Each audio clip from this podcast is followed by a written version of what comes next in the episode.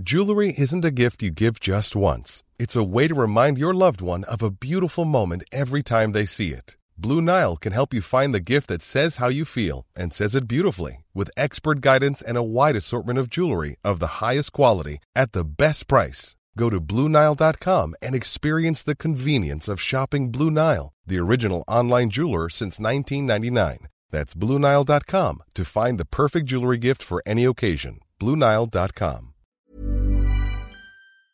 Le quiero agradecer a David Saucedo, como siempre, especialista en seguridad pública. Querido David, ¿cómo has estado? Buenas tardes. ¿Qué tal, Javier? Muy bien, gracias a ti y a tu auditorio por la oportunidad de platicar con ustedes. ¿Por dónde le entramos como para tener las, las, este, los mejores o los más claros elementos respecto a la detención de la señora? Mira, desde hace tiempo, cada vez que hay una detención de un jefe criminal de alto perfil, como lo es eh, Guzmán Loera, eh, las autoridades suelen eh, aislarlo por completo con el objeto de que no siga dirigiendo las actividades criminales de su organización desde prisión. Se impone un aislamiento, de modo que solo tienen contacto con él sus familiares cercanos, en este caso su esposa, sus abogados, y se ha detectado con el pasar de los años este tipo de contactos incluso no inhiben eh, el que los líderes criminales sigan mandando instrucciones hacia su estructura que se encuentra evidentemente en el exterior y lo hacen a través de eh, abogados y en este caso de, su esposa, de Macronel. También tuvimos eh, conocimiento en, el, en algún momento de que había instrucciones en este mismo sentido para la diputada de Sinaloa, Lucero, se me, se olvida su apellido, que se conocía en los medios como la Chapo diputada. en todo caso, eh, el FBI, la DEA, el Departamento de Justicia de Estados Unidos, eh, seguramente tuvieron conocimiento de muchas de estas conversaciones mediante la intercepción de las comunicaciones y seguramente mediante la videovigilancia y grabación de las conversaciones que en, apariencia tendrían que haber sido privadas, pero que seguramente estaban aportando elementos para conocer más acerca de las actividades criminales del cártel de Sinaloa en los Estados Unidos. Este, eh, a ver, eh, la señora, ¿de qué está siendo acusada, eh, David? Mira, yo creo que ahí hay dos tipos de, esquemas. Seguramente la DEA y el Departamento de Justicia tienen en, el expediente más eh, elementos como para hacer una acusación de gran calado en contra de Macronel.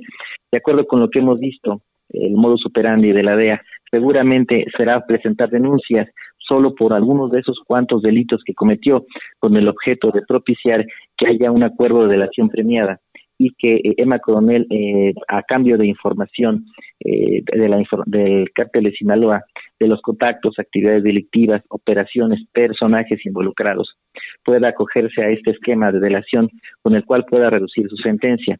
desde hace tiempo se sabía que Emma era el canal, el, uno de los mensajeros con los cuales el Chapo hacía llegar información hacia el exterior.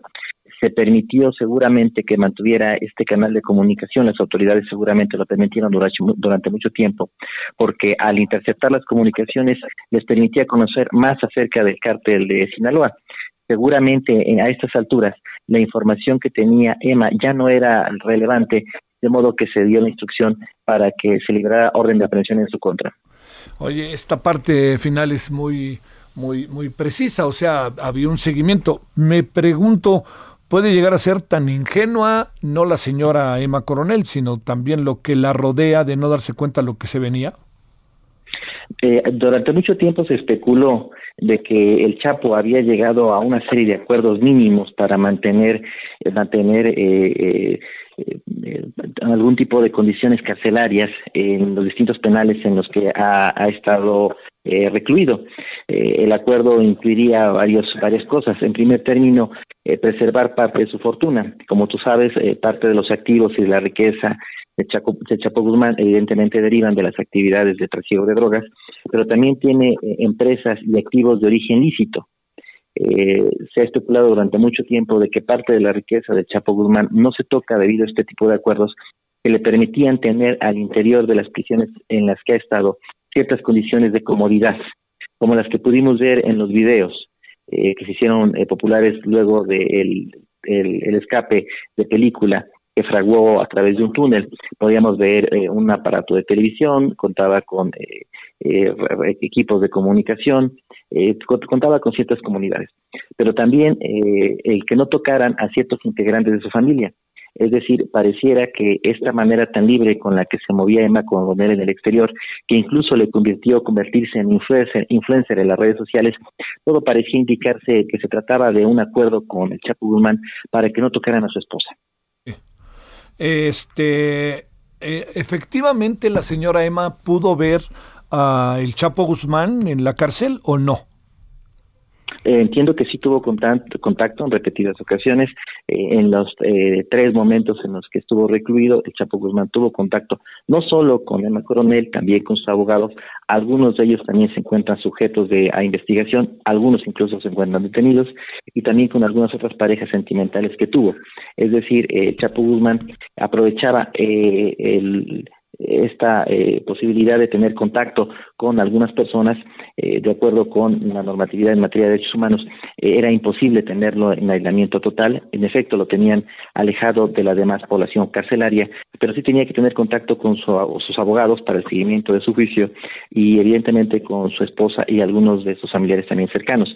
Pero él aprovechaba estos contactos, él y otros líderes criminales, para poder seguir conociendo la organización criminal desde el interior de las cárceles. la parte que compete y corresponde a, digamos, a, lo que la señora Emma Coronel eh, eh, pudiera hacer a partir de ahora. Estoy pensando, eh, yo supongo, te pregunto, que ella sabía que podía ser detenida, ¿no?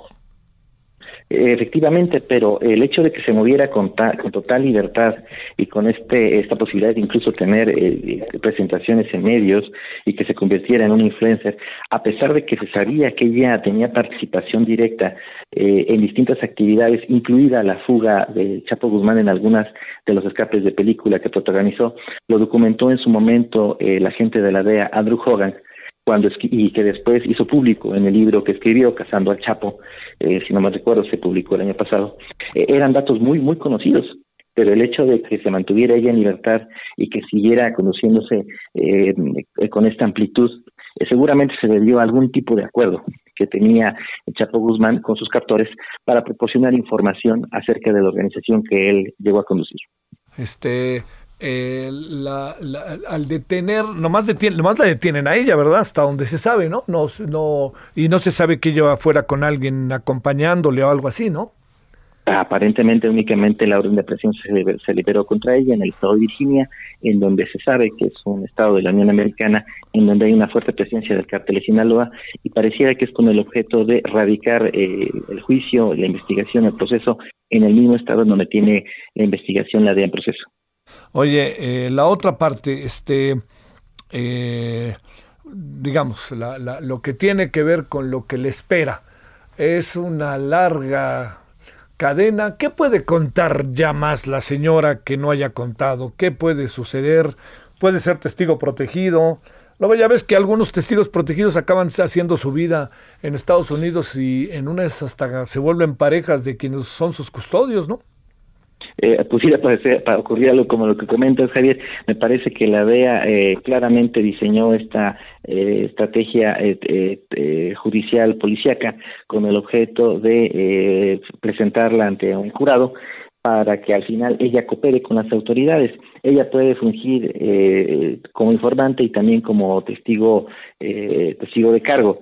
Eh, no bastan solo las declaraciones de ella, sino también una serie de pruebas que seguramente la de ella también y el Departamento de Justicia han estado recopilando. Me parece que la intención es justamente eh, la de seguir eh, desmantelando al cártel de Sinaloa en los Estados Unidos.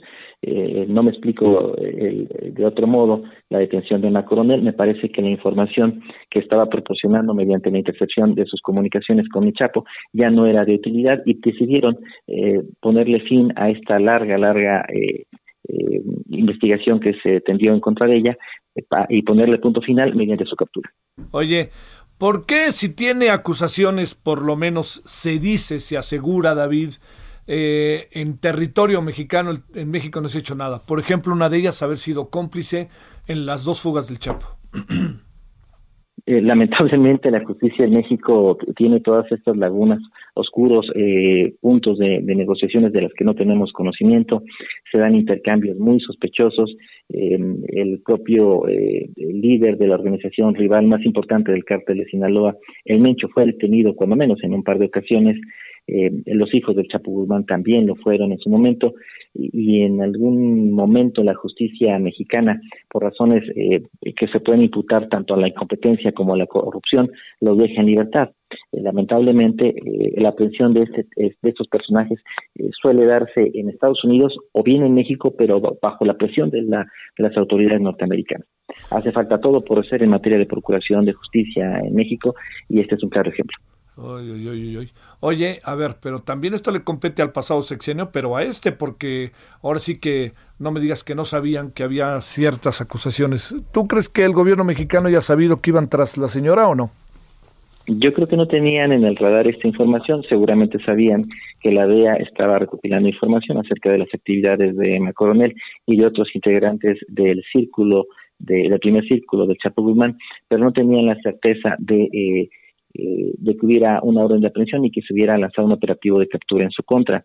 Eh, podríamos decir lo mismo, por ejemplo, del Mayo Zambada, del cual eh, no ha habido registro de ninguna aprehensión que se hubiera dado en el pasado reciente. en ocasiones, algunos que seguimos con atención estos hechos nos preguntamos de manera insistente qué es lo que hay en torno al Mayo Zambada es un acuerdo eh, para que no sea detenido y que él pueda continuar con sus actividades, o se trata de un líder criminal muy, muy escurridizo al que definitivamente no se le va a poder echar el guante. ¿Tú qué piensas de las dos hipótesis que lanzaste, David? Yo creo que de manera alternativa, alternada a los distintos gobiernos de la República han pactado con él y en ocasiones se ha convertido en su enemigo. Eh, ¿Incluyendo el actual? Me parece que sí. No tengo claro cuál es la política del gobierno federal con relación al cartel de Sinaloa. Al principio parecía que había una actitud eh, más bien de condescendencia hacia él y de represión y, y hostigamiento hacia el cartel de, Jalisco Nueva Generación. Los eventos de los últimos meses me hacen suponer que hay un cambio de directriz, pero es muy difícil saber exactamente qué ocurre en las entrañas del aparato de seguridad del Estado mexicano. ¿Por qué lo detiene el FBI y no la DEA, David? Eh, me parece que es por eh, los, crímenes que se están cometiendo allá en, Estados Unidos, no son propiamente algunos eh, vinculados con eh, el tráfico de drogas, sino con la conspiración criminal que ya viene a ser competencia del FBI. Eh, en todo caso, eh, poco a poco, debido al desgaste que ha sufrido la DEA de, distintos escándalos que ha sufrido en la Unión Americana, el FBI ha empezado a asumir algunas de las funciones que tradicionalmente tenía la DEA. Como tú sabes, se trata de organizaciones rivales en Estados Unidos. La CIA, el FBI la DEA normalmente se encuentran en competencia para poder brindar los resultados que el pueblo de los Estados Unidos espera de ellos. Eh, el presidente hoy como que fingió demencia, ¿no? Con el asunto pues más bien evadió, evadió las preguntas en efecto, como tú bien señalas, eh, seguramente no quiso comprometerse, ya ha tenido distintos conflictos con, con la DEA, el gobierno de, de, Biden está empezando, me parece que el presidente, en el caso de que hubiera sido, hubiera hecho una declaración contraria a lo que era la política eh, de combate al cartel de Sinaloa en los Estados Unidos, seguramente eh, no quiso comprometerse hasta tener más información acerca de este episodio, la verdad es que a todos nos tomó por sorpresa, sí era un poquito incluso cínica la manera en la que Emma Coronel se conducía en los Estados Unidos, daba entrevistas, eh, movía en las redes sociales, eh, mucha gente tenía acceso, acceso a ella, eh, prácticamente era, era un rockstar de los tribunales de los Estados Unidos, entonces era hasta cierto punto incomprensible que se condujera con, con tal libertad allá. nadie teníamos en el radar la posibilidad de que fuera detenida, pero afortunadamente ya lo está.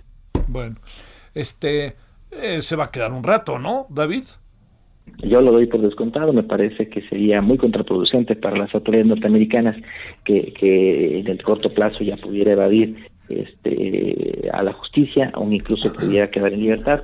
Me parece que el caso ya debe estar ahorita muy consolidado y, y hay un factor adicional de presión en contra de, de Emma Coronel. Evidentemente estamos hablando de, de, las hijas que tuvo con, con Guzmán Loera. Eh, me parece que ese va a ser un factor decisivo para que ella rápidamente pueda cooperar con las autoridades eh, la DEA creo que calculó bien el, el golpe y, y, en este caso me parece que va a ser un factor decisivo para que de manera muy pronta los abogados de EMA finalmente lleguen a un pacto con el Departamento de Justicia y finalmente tengamos otro juicio en donde conozcamos más acerca de las entrañas del cártel de Sinaloa. Bueno, oye, este, pues eh, ahora sí que colorín colorado, la señora se le acabó la buena vida, ¿no?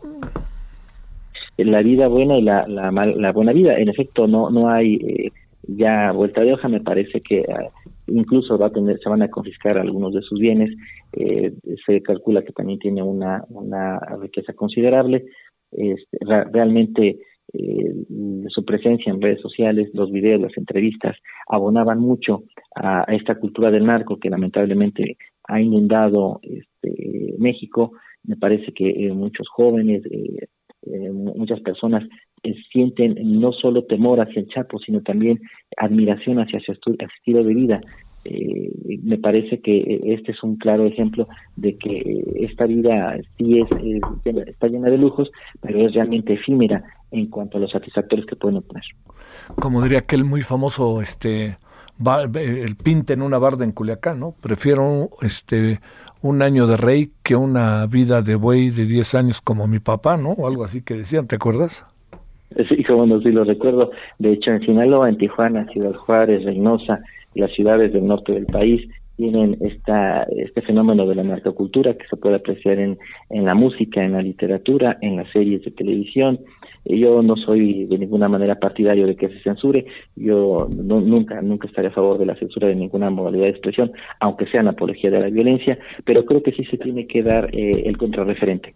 Es decir, por un lado sí está esta vida de glamour, esta vida eh, de ensueño, pero por otro lado están las consecuencias de vivir esta vida. Te mando un saludo, querido David. Muchas gracias. Gracias, Javier, a ti y tu auditorio. David Saucedo, especialista en seguridad pública. Even when we're on a budget, we still deserve nice things. Quince is a place to scoop up stunning high-end goods for 50 to 80% less than similar brands. They have buttery soft cashmere sweaters starting at $50, luxurious Italian leather bags, and so much more.